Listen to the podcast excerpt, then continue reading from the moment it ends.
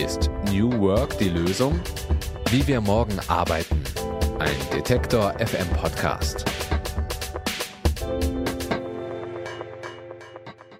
Jetzt ist ja das Nachdenken über New Work und eine Umstrukturierung allein schon eine Art Innovation. Aber führt das im Zweifel auch dazu, dass Teams und Unternehmen auch in anderen Bereichen innovativer werden, innovative Produkte kreieren oder neue Geschäftsfelder erschließen? Deswegen frage ich heute, fehlende Innovation in Unternehmen. Ist New Work die Lösung? Und wie immer bespreche ich das mit den beiden Autorinnen des Buches New Work Needs Inner Work. Joanna Breidenbach ist unter anderem Gründerin des Better Place Lab und hat mit ihrem Team den Weg zur Selbstorganisation durchlebt. Und ich spreche mit Bettina Rollo. Sie ist Organisationsentwicklerin und berät Firmen bei solchen Umstrukturierungsprozessen. Joanna, habe ich vor allem innovative Einfälle, weil ich wahnsinnig kreativ und freigeistig bin? Oder hat es tatsächlich einen Einfluss darauf, in welcher Umgebung ich wie arbeite? Ah, ich glaube, das hat massiven Einfluss darauf. Äh, meine eigene Geschichte war, dass ich ein Unternehmen, ein Think Tank äh, gegründet hatte und äh, weil ich einfach ein paar coole Ideen hatte und ich hatte einen Kollegen, der auch viele coole Ideen hatte und dann haben wir ein paar andere Menschen reingeholt, angestellt und irgendwann habe ich gedacht, das darf doch nicht wahr sein. Wir haben eigentlich ein total potentes Team, aber irgendwie so die richtig guten Ideen, die kommen meistens nur von mir oder meinem einen Kollegen. Woran liegt das? Wieso sind die anderen nicht in dem Maße kreativ, der eigentlich in ihnen veranlagt ist? Ja, und ich habe dann ein paar Sachen darüber gelernt, über Innovation und äh, Kreativität und freue mich mit euch, das heute zu besprechen. Was ist dein Eindruck, Bettina? Ich habe gerade eben schon gedacht, okay, das ist jetzt auf jeden Fall Joannas Folge hier, wenn es rund um Innovation geht. Ähm, ich bin mir da manchmal nicht so ganz sicher. Ähm, also in dem Sinne, ich, ob jetzt Selbstorganisation da so zu so einem Innovationssprung führt, weil vielleicht aber auch, denke ich oft, weil äh, Teams, mit denen ich arbeite, dann ähm, schon auch auf einem hohen Niveau waren und dann ist das gar nicht mehr so wahrnehmbar, was man vielleicht eher merkt, dass das sich mehr äh, Personen am Prozess beteiligen. Ähm, aber ich würde natürlich sagen, was auf jeden Fall stimmt, ist, dass ähm, ich dann innovativ bin, wenn ich neugierig äh, sein kann, wenn ich spielerisch bin und wenn ich das Gefühl habe, es gibt einen Raum, in den ich Lust habe, Dinge einzubringen. Und Lust kann man dann meistens auch damit übersetzen, indem ich mich sicher genug fühle, dass ich das tun kann. Und dann brauche ich aber noch das Gefühl, dass es auch irgendwo landen kann. Also, dass es gehört wird, dass es, dass es irgendeine Wirkung erzielt. Weil sonst habe ich auch, mache ich das auch nach dreimal nicht mehr, wenn ich sage, ich sage irgendwie coole Sachen und keiner hört und macht damit irgendwas. Ähm, das heißt, das, äh, und das sind natürlich alles Elemente, die mir immer wieder so in einer Arbeit mit Organisationen äh, begegnen, dass das was ist, was oft nicht die Qualitäten von Teams sind. Ne? Dass Leute sagen, ja, ich, ich werde einfach nicht gehört oder ich habe Angst, was zu sagen, das wird mir dann hinterher negativ ausgelegt oder es gibt überhaupt keinen Raum. Das ist irgendwie alles so durchstrukturiert. Ich weiß überhaupt nicht, wir haben gar keine kreativen Räume miteinander. Also insofern, je flüssiger es wird, desto mehr kann Innovation natürlich auch irgendwie und Kreation entstehen. Aber manchmal denke ich mir so, weiß ich jetzt auch nicht, ob die Selbstorganisation immer zu diesem krassen Innovationssprung führt.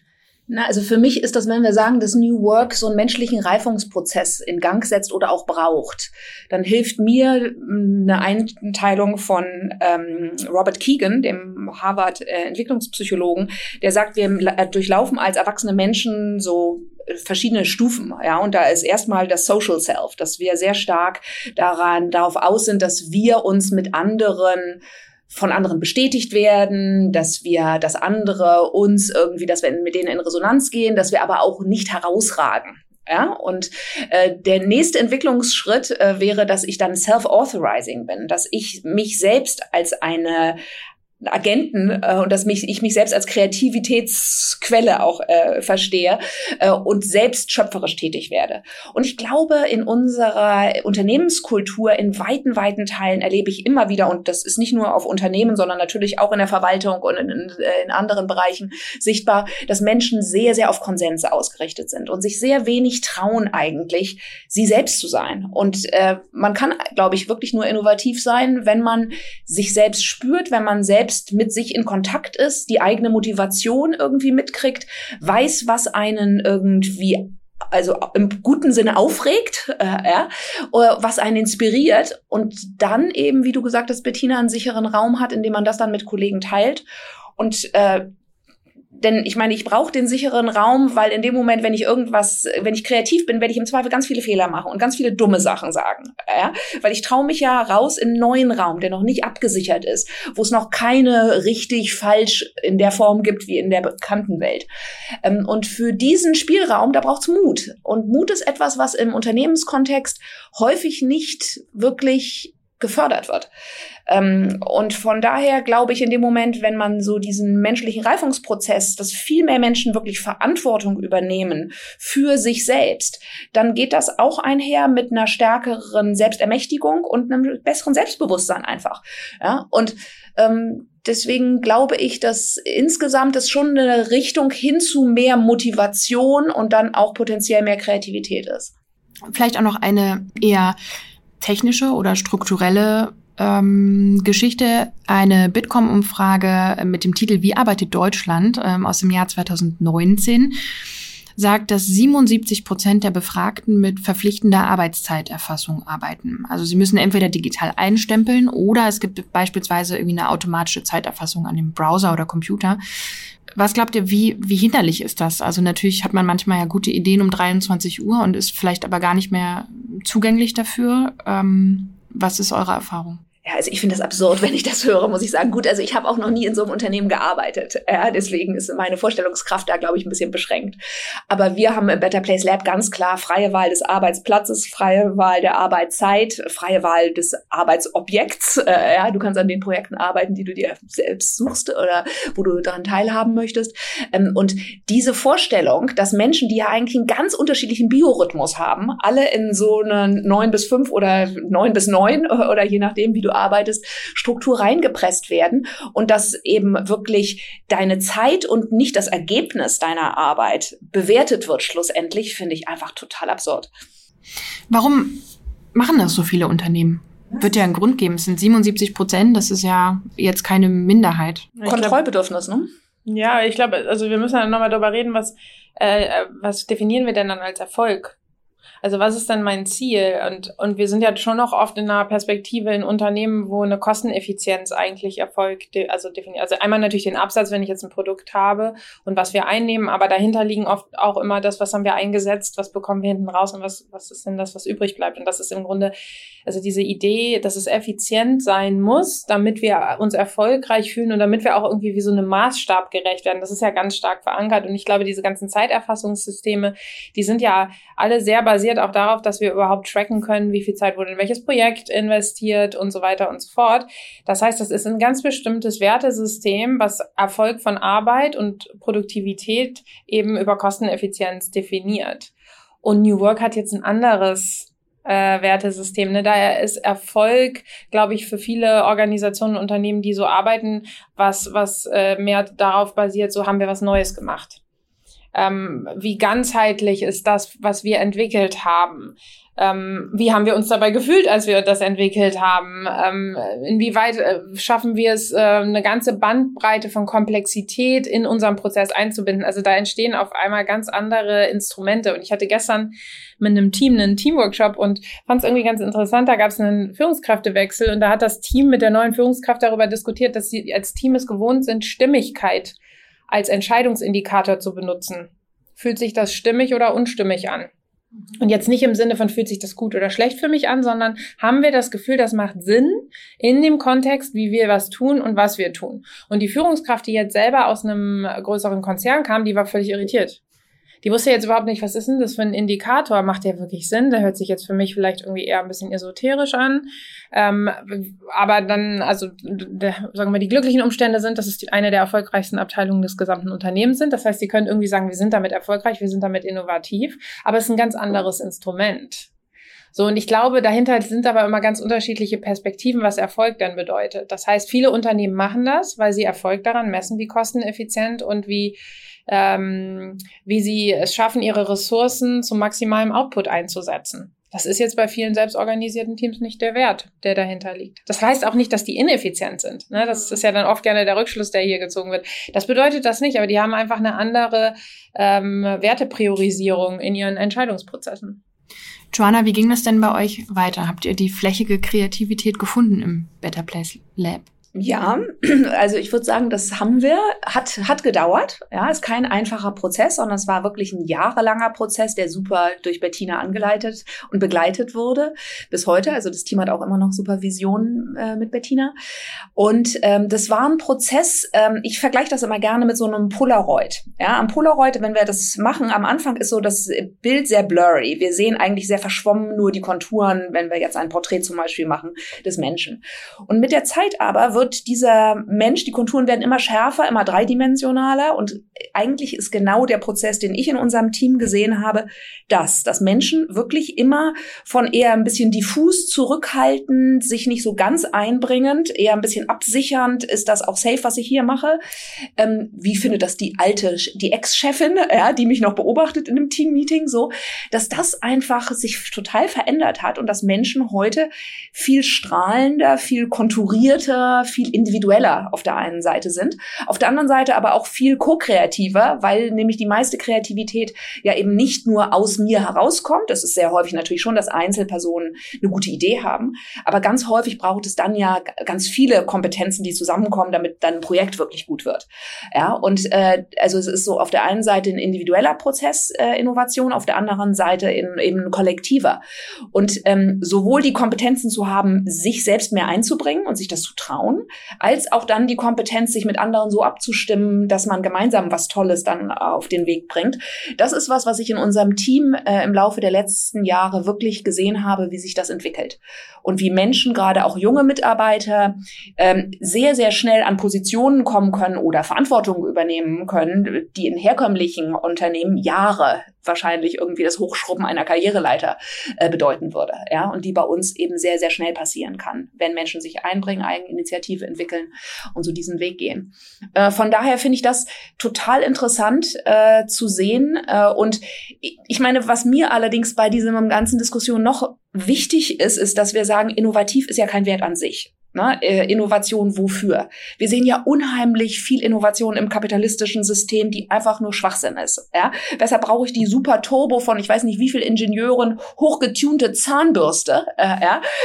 wo ganz viel Entwicklungskosten reingehen von Firmen, während am anderen Ende der Stadt Menschen irgendwie leiden. Ja? Das macht einfach keinen Sinn, wo wir als Gesellschaft unser Innovationskapital, finde ich, und unsere Bemühungen reinstecken. Deswegen, in meinem, für mich ist es total wichtig, innovativ in welchem Bereich. Und ich glaube, Bettina und ich, wir haben da so eine These, wo wir sagen, wirkliche Innovation ist etwas, wenn wir eine bessere Lösung finden und eine bessere Antwort auf ein bestehendes Problem, auf eine Herausforderung, wenn wir die Welt ganzheitlicher sehen, wenn wir mehr von Welt einbeziehen. Ähm, ja, und deswegen ist das, geht das dann auch schon wieder sehr ins Philosophische, was wir als innovativ bezeichnen würden. Und brauchen Menschen das? Also geht es ihnen besser, wenn sie an einem innovativen Prozess teilhaben dürfen? Also ich bin sicher, dass jeder Mensch in sich eine, den Wunsch hat, sich selbst zu entwickeln, sich auszudrücken, etwas beizutragen. Ja, jeder Mensch hat ja auf der einen Seite eben das Bedürfnis nach Stabilität und Orientierung, aber wir alle wachsen ja. Und eigentlich das, die Tragik unserer Gesellschaft in vielen Bereichen, finde ich, ist, dass wir irgendwie das Gefühl haben, so ein junger Erwachsener irgendwie mit Mitte 20 hört das auf. Ja, dass wir dann denken, dann ist dieser Mensch geformt und der entwickelt sich nicht weiter. Und auch wenn wir viel über lebenslanges Lernen reden, äh, dann ist das ja nicht wirklich etwas, was in unserer Gesellschaft unterstützt wird. Ja, dass du dich neu findest immer mal wieder, dass du auch immer wieder Auszeiten hast, weil für Innovation und für diese Entwicklung ist es ja ganz wichtig, dass wir uns nicht ständig nur zudröhnen. Und das sage ich als jemand, der also vollkommen immer wahnsinnig viel Input in mich aufnimmt. Aber ich habe gelernt, wenn ich wirklich innovativ sein möchte und was Neues gestalten möchte, muss ich mich rausziehen. Dann muss ich auch irgendwie die digitale Überflutung mal äh, wegsperren. Dann muss ich irgendwie Schweigeretreats machen, meditieren. Äh, das ist mein Weg nun, irgendwie eher kontemplative Techniken einzusetzen, ähm, um eher in so einen stillen Raum zu kommen, wo ich ganz anders mit mir selbst und mit der Welt in Kontakt trete, äh, als das in so einem busy, busy Arbeitsalltag, wo dann die meiste Innovation häufig so eine inkrementelle Verbesserung ist. Ja, und nicht wirklich irgendwie was richtig Cooles Neues. Es gibt Unternehmen, die empfinden das allerdings als regelrechte Bedrohung, wenn ihre Mitarbeitenden äh, innovativ sein wollen oder kreativ sind. Ähm, warum ist das so? Na, ich glaube, die haben wahrscheinlich oft dann nicht die Strukturen, um damit eigentlich umzugehen. Ne? Also da ist dann auch so eine Haltung dazwischen. Also da, sind, da kommen wir immer wieder zurück zu diesen Wertebildern, die dahinter liegen. Ne? Das, was man oft in den Unternehmen halt sieht, ist ja, dass wenn man vor allem sehr in den klassischen Hierarchien arbeitet, dann gibt's ganz viel Überlebensnotwendigkeit anhand von bestimmten kulturellen Elementen. Also da, wo ich mal gearbeitet habe, da musste man mal mindestens, sie haben das immer so das Heldentum genannt, man musste so mindestens zwei, drei krasse Feuer mal gelöscht wurden, äh, gelöscht haben, damit man auf eine bestimmte Position hochbefördert worden ist. Das heißt, jeder hat immer nach dem Feuer gesucht. Aber ist ja so, wenn das der kulturelle Wert ist in unserer, in unserem Unternehmen, wie ich mich beweise, wie ich beweise, dass ich loyal bin, dass ich committed bin, dass ich äh, bereit bin, über meine eigenen Grenzen zu gehen, um was für das Unternehmen zu leisten, wenn das die Art und Weise ist, wie ich das zeigen kann, dann werde ich auch nur danach suchen. Ja, und äh, wenn dann Menschen einfach, also anders äh, sozusagen umgehen und andere Leistungen zeigen wollen, dann ist das Unternehmen natürlich erstmal irritiert und weiß überhaupt nicht, was man umgehen kann. Und dann besteht vielleicht die Befürchtung, dass das vielleicht aber trotzdem ja ganz gut ist. Und dann wird aber erstmal dagegen gearbeitet, weil es nicht in das Konzept passt.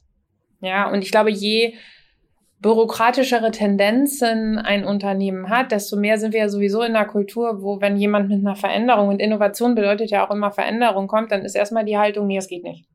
So haben wir das ja noch nie gemacht.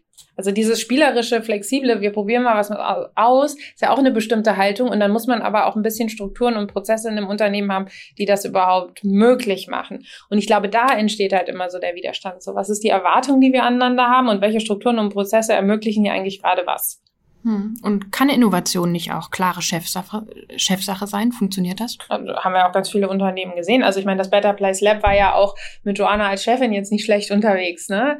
Und in ganz vielen Unternehmen merken die dann schon, es ist eigentlich viel einfacher, radikal innovativ zu sein. Also wenn man jemanden da an der Spitze hat, der das kann. Also der auch, wie Joanna gesagt hat, jetzt nicht nur super gut da drin ist, das, was es schon gibt, neu zu rekombinieren, sondern wirklich was Neues ins Leben zu bringen, dann ist es durchaus ein bisschen einfacher einfacher, das in der Hierarchie zu tun, weil dann äh, sagt Joanna, so, das ist jetzt äh, der nächste Research-Fokus, den wir machen und ihr macht das jetzt.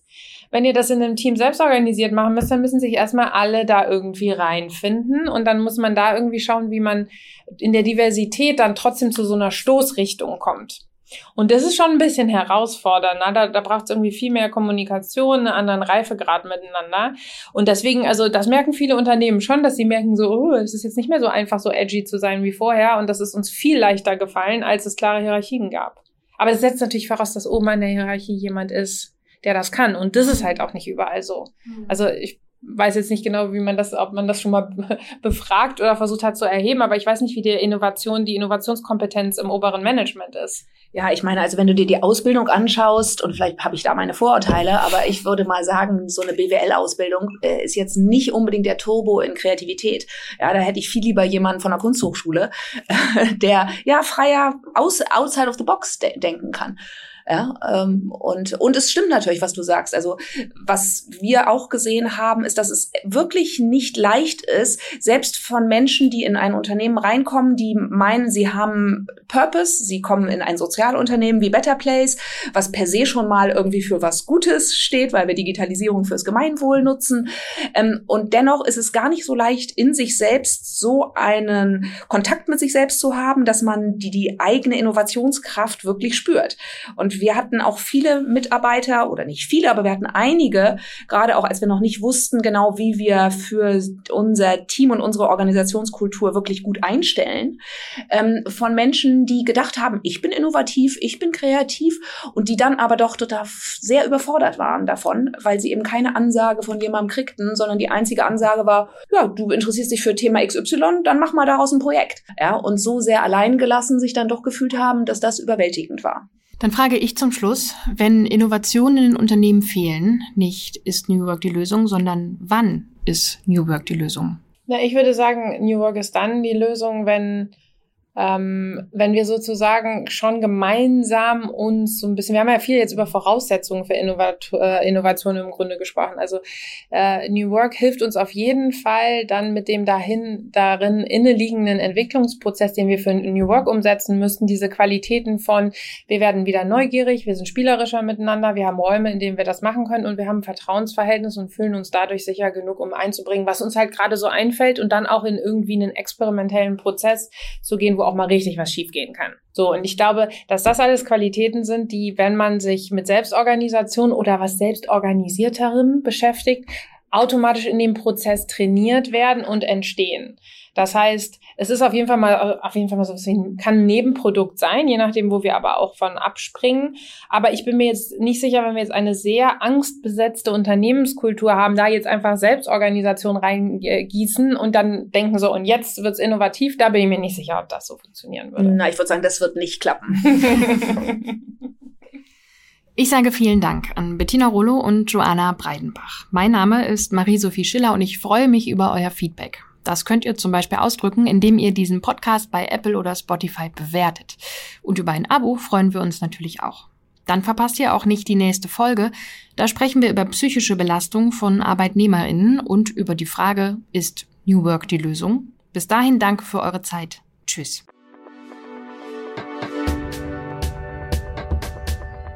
Ist New Work die Lösung? Wie wir morgen arbeiten. Ein Detektor FM Podcast.